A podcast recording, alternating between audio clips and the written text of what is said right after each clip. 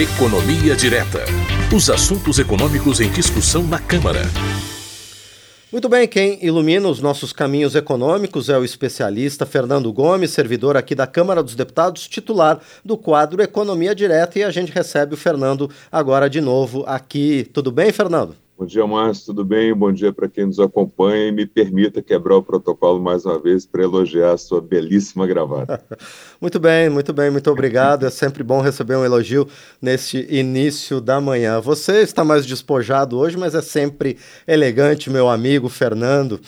É, obrigado, Márcio, obrigado. Pois é, mas vamos falar de um tema sério, né, Fernando? Um tema que se arrasta já há vários e vários anos aqui na Câmara dos Deputados. A gente vai conversar hoje sobre a reforma tributária, que sempre é um desafio de cada governo que assume. É, tornar o sistema tributário menos burocrático e menos oneroso para a produção e que também seja mais justo para o cidadão é o grande desafio e esse, esse tema ele sempre se torna mais comentado em épocas de eleição como sendo um dos obstáculos né, para o novo presidente e para os deputados e senadores que forem eleitos agora no mês de outubro. Fernando, quais são os principais problemas atuais do nosso sistema tributário? Pois é, Márcio, época de eleição, né, o tema reforma tributária ele ganha mais importância, ganha mais espaço aí nos debates, na imprensa, como você disse, nos programas dos candidatos e até aqui no nossa economia direta, né? Mas vamos lá, quais são os principais problemas do nosso sistema tributário? São os de sempre, que são discutidos aí há décadas, né? Que são sistema complexo e burocrático, carga tributária elevada, que encarece a produção das empresas e que não entrega os serviços para a população na mesma proporção dos impostos que são cobrados, e a regressividade tributária, que é você cobrar mais de quem ganha menos. Vamos começar pela regressividade tributária ou injustiça tributária, que é você cobrar mais de quem ganha menos e cobrar menos de quem ganha mais. E por que é que isso acontece? Porque aqui no Brasil se tributa muito mais consumo do que renda e patrimônio. E quando você tributa consumo, não há progressividade tributária, que é exatamente você cobrar mais de quem ganha mais. No consumo, você tributa da mesma forma, por exemplo, aqui quem ganha dois salários mínimos, ou quem ganha 50 salários mínimos quando a pessoa compra o mesmo bem e serviço. Então, o imposto sobre o consumo ele é cobrado percentualmente sobre o que é consumido independente da renda e ele onera muito mais, ele pesa muito mais para quem ganha menos do que para quem ganha mais. É, outro problema que a gente tem aqui do nosso sistema tributário, carga tributária elevada. Né? A carga tributária do país hoje é da ordem de 33% do PIB. Então, 33% de toda a riqueza que é produzida no país é usada para pagar impostos, para pagar tributos. Carga tributária brasileira ela é alta sob dois pontos de vista. Ela é alta para as empresas produzirem, né? ela encarece a produção das empresas, torna os produtos mais caros para o consumidor e diminui a competitividade das empresas. E ela é alta também para o cidadão, que paga muito imposto e não tem a contrapartida adequada aí em serviços que têm que ser oferecidos pelo Estado, como saúde, educação, segurança. Eu costumo sempre dar um exemplo aqui que é fácil para quem nos acompanha possa entender de como o Brasil não entrega adequadamente serviços públicos de qualidade, principalmente na área de saúde e educação. Então, quem tem uma renda melhor usa saúde pública ou tem um plano de saúde privado? Tem um plano de saúde privado. Quem tem uma renda melhor coloca o filho na escola pública ou coloca na escola privada? Paga e coloca na escola privada. Tem mais um dado aí para comprovar essa situação de como a nossa carga tributária é elevada, considerando os serviços que são oferecidos. Hoje, como a gente já mencionou, a carga tributária total do país é de 33% do PIB, e quando a gente compara a nossa carga tributária com os países que compõem a OCDE, por exemplo, fica bem perto da média daqueles países, que é de 33,8%. Quase a mesma coisa. Só que os países da OCDE são países bem mais desenvolvidos que o Brasil e prestam um serviço público de melhor qualidade. Aí você vem aqui para a América Latina, né? quando você compara é, a carga tributária do Brasil com os países aqui da América Latina, que tem mais ou menos o mesmo nível de desenvolvimento e tem uma prestação de serviço parecida com a que é prestada aqui no Brasil. Então, nós temos a carga tributária no, no México, por exemplo, de 16%. No Chile, 20%. A Argentina está mais perto do Brasil, 28%, mas ainda ganha da gente que tem 33%. Outro problema, burocracia e complexidade do sistema tributário. Né? Acho que aqui vale a pena a gente citar um relatório que foi feito pelo Banco Mundial sobre o sistema tributário brasileiro, que é chamado de Doing Business, né, que traduzindo aí do inglês para o português quer dizer fazendo negócios. Esse relatório, Márcio, ele apontou que o Brasil é o país mais burocrático do mundo no critério de tempo gasto pelas empresas para cumprir suas obrigações tributárias. Então, segundo dados do Banco Mundial, no Brasil, uma empresa de médio porte, ela gasta em média 2.600 horas de trabalho por ano para cumprir com as obrigações tributárias dela. Isso é mais que o dobro do segundo colocado, que é a Bolívia, e é quase oito vezes a média dos países da OCDE. Outro dado importante sobre a complexidade tributária é a quantidade de impostos que a gente tem aqui no Brasil. Você tem os impostos federais, que respondem aí por cerca de 60% da arrecadação, que são IOF, Imposto sobre Operações Financeiras, o II, IPI, Imposto sobre Produtos Industrializados, Imposto de Renda, para a gente citar os principais. Você tem também os impostos estaduais, que respondem por mais ou menos 28% da arrecadação, são três, ICMS, PVA e ITCMD, e você tem ainda os impostos municipais, que dão aí pouco mais de 5% da arrecadação, que também são três, IPTU, ISS e TBI.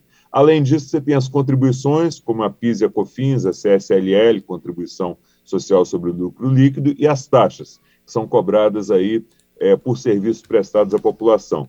Então, além de ter todos esse, esse emaranhado de impostos, você ainda tem um problema para distribuir esses impostos. Né? Então, tem impostos que são arrecadados por um ente, mas depois tem que ser distribuído para outros. Aí a gente tem o imposto de renda, por exemplo, e o IPI, que a União tem que pegar a arrecadação, mandar 25% para os municípios e 22,5% para os estados.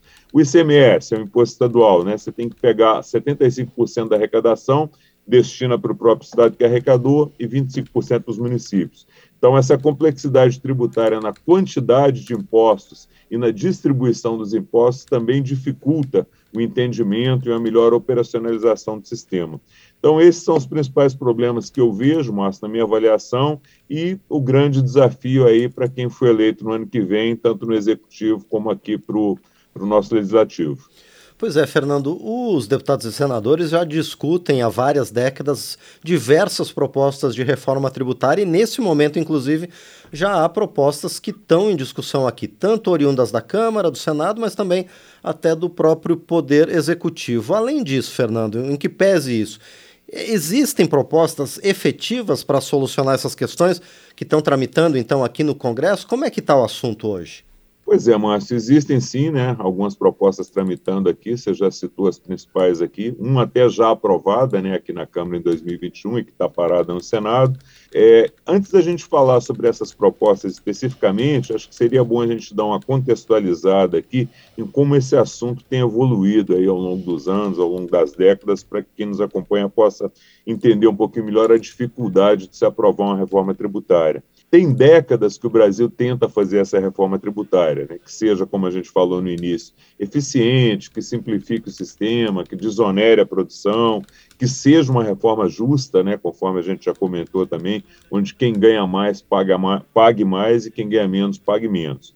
Porém, a gente percebe nesse tema é que existe um consenso no diagnóstico do problema de que fazer a reforma tributária é muito importante, que se paga muito imposto e não se entrega bons serviços, que o sistema tributário é complexo e burocrático, mas não se tem um consenso quando chega na hora de prescrever a solução, o remédio, né? Fazendo uma comparação aqui com a medicina, a doença já está diagnosticada, mas o remédio para curar não, né?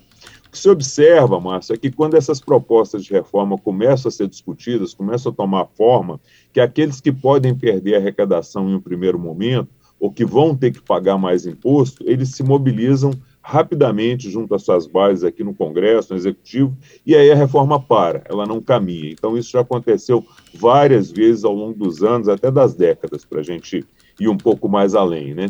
E hoje a gente tem algumas propostas de reforma tramitando aqui ainda no Congresso, uma inclusive aprovada aqui na Câmara no ano passado e que não caminhou no Senado. Essa reforma aprovada aqui é uma reforma importante do ponto de vista da justiça tributária, porque ela reajustava a tabela do imposto de renda, né, que melhorava aí a, a, vida da população mais pobre e ela passava a tributar lucros e dividendos, que é exatamente a perspectiva de que quem ganha mais paga mais. Mas essa proposta ela não avançou no Senado. Vamos lá então dar uma passada rápida aí nessas propostas. São quatro propostas, na verdade, sendo três de emenda à Constituição e um projeto de lei, que é o projeto que foi aprovado aqui. Primeira dessas PECs é a PEC 45 de 2019, uma PEC de iniciativa da Câmara, né? Ela propõe a extinção de cinco impostos: IPI, ICMS, ISS, PIS e COFINS. Esses impostos seriam substituídos por um imposto sobre bens e serviços, um IBS, teria caráter federal, ou seja, o responsável pela administração e arrecadação desse imposto seria a União. Você tem também a PEC 110 de 2019, que é de autoria do Senado, e também prevê a extinção de nove tributos que seriam substituídos também por uma CBS, uma contribuição sobre bens e serviços. Proposta é parecida com a da Câmara, ela também extingue IPI, ICMS, ISS, PIS e COFINS, e também extingue OFC de combustíveis, salário educação. Essa proposta, como ela prevê a extinção de nove tributos, ela teria uma alíquota maior que a proposta da Câmara. Né? Uma diferença importante entre essas duas propostas é que na proposta da Câmara, quem administraria esse novo tributo seria a União, e na do Senado, quem administraria o novo tributo seriam os estados. Além dessas duas propostas, foi aprovado aqui na Câmara, isso se encontra parada em análise no Senado, o projeto de lei 2337, que foi aprovado em 2021, que passaria a taxar lucros e dividendos em 15%, atualizaria a tabela de imposto de renda da pessoa física, né, subindo a faixa de isenção para pagar o imposto de renda de R$ 1.903 para R$ 2.500, então só passaria a pagar quem recebesse além de R$ 2.500 por mês, e reduziria o imposto pago pelas empresas de 15% para 8%. Essa proposta não avançou no Senado, conforme a gente citou aqui. E esse ano, Márcio, foi criada aqui na Câmara uma comissão especial para avaliar uma nova proposta de emenda à Constituição, que também tem como objetivo alterar o sistema tributário, né? a PEC 7 de 2020, que tem como proposta central criar três classes de tributos apenas: imposto sobre renda, imposto sobre propriedade imposto sobre consumo. Essa proposta tem um ponto polêmico, que é que todos os impostos dessas três classes poderiam ser cobrados ao mesmo tempo pela União, pelos estados, pelo Distrito Federal e pelos municípios. Né? Então, o desafio aí é, para essa proposta é, a é você dar essa competência para todos esses entes sem aumentar a carga tributária. Sobre essa última proposta, houveram algumas reuniões da comissão especial, mas ela não avançou muito até em função do ano eleitoral. Né? Então é isso, Márcio, que a gente tem aí de propostas, e ano que vem certamente esse tema aí vai ser prioritário aí para quem ganhar as eleições, tanto no executivo como aqui no nosso legislativo. Exatamente, e a gente vai continuar acompanhando.